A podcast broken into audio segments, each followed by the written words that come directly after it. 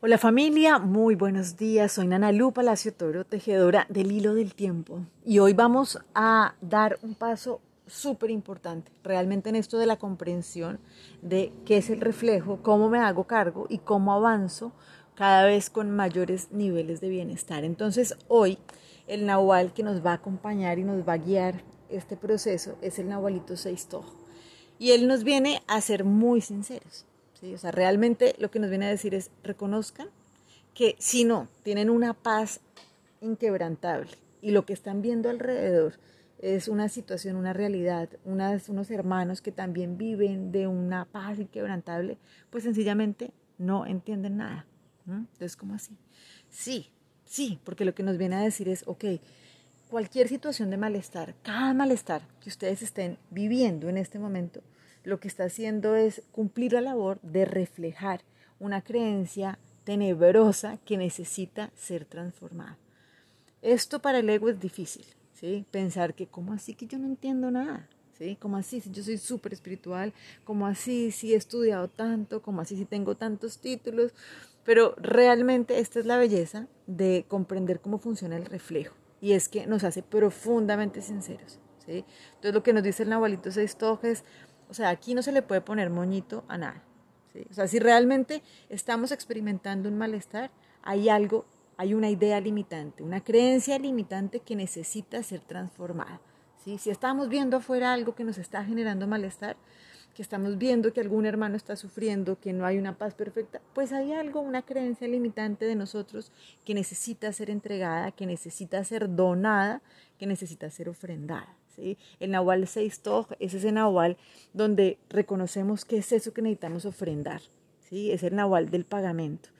No del pagamento como que haya una deuda, ¿sí? Yo no necesito pagar para poder vivir, pero sí es entender que como nosotros estamos unificados, ¿sí? Hacemos parte de la unidad, pero muchas veces lo olvidamos.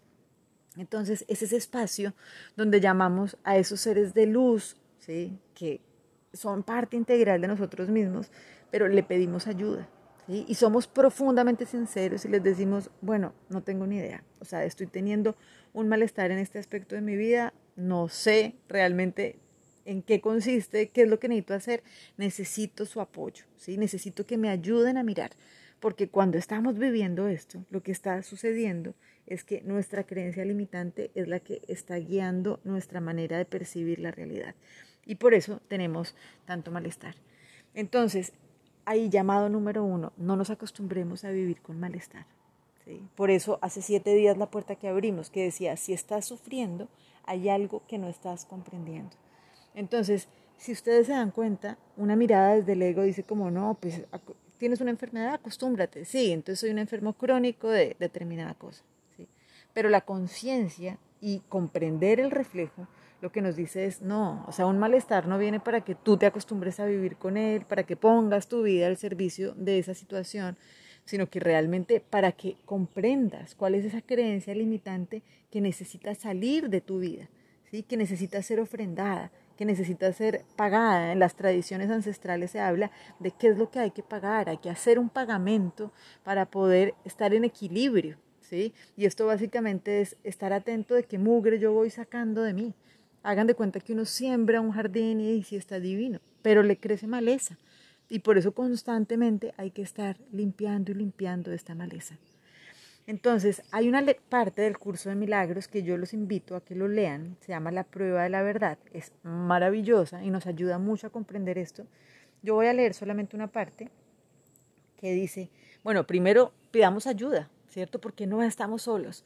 Y aquí es cuando entendemos que, oiga, de verdad es que yo soy un espíritu y hago parte de esta unidad inmensa, de esta divinidad, pues llamo e invoco a todos estos seres de luz y de amor que me acompañan para que me ayuden a transformar esta dificultad que yo tengo en este momento. ¿sí? Entonces, así como lo dice el curso, dice, aprende lo que es su felicidad, o sea, la de la divinidad, la cual es también la tuya.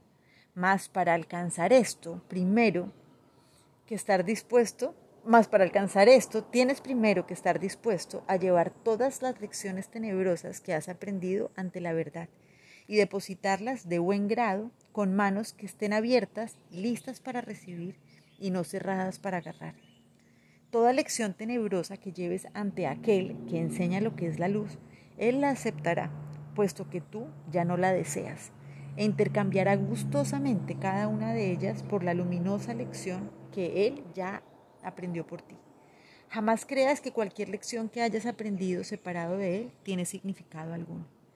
Existe una sola prueba, tan infalible como Dios, con la que puedes reconocer si lo que has aprendido es verdad. Si en realidad no tienes miedo de nada y todos aquellos con los que estás y todos aquellos que simplemente piensen en ti comparten tu perfecta paz, entonces puedes estar seguro de que has aprendido la lección de Dios y no la tuya. Entonces, cuando de alguna manera tu paz se ve amenazada y perturbada, afirma lo siguiente. No conozco el significado de nada, incluido esto. No sé, por lo tanto, cómo responder a ello. No me valdré de lo que he aprendido en el pasado para que me sirva de guía ahora. Lean la lección, lean esa parte que está maravillosa y vamos a trabajar con la lección 177 del curso que nos recuerda, acuérdense que estamos en esto de comprender que Dios es solo amor y por ende esto es lo que soy yo. Entonces vamos a recordar que la muerte no existe y el Hijo de Dios es libre. ¿sí? La muerte es lo que pensamos que nos hace sufrir cuando creemos que somos finitos pero no somos eso. Por eso el malestar no puede ser una constante en nuestra vida. Y la segunda es, ahora somos uno con aquel que es nuestra fuente. Les mando un abrazo y celebro profundamente que no nos acostumbremos a vivir con el malestar y que ofrendemos, saquemos de nosotros eso que ya no cargamos más.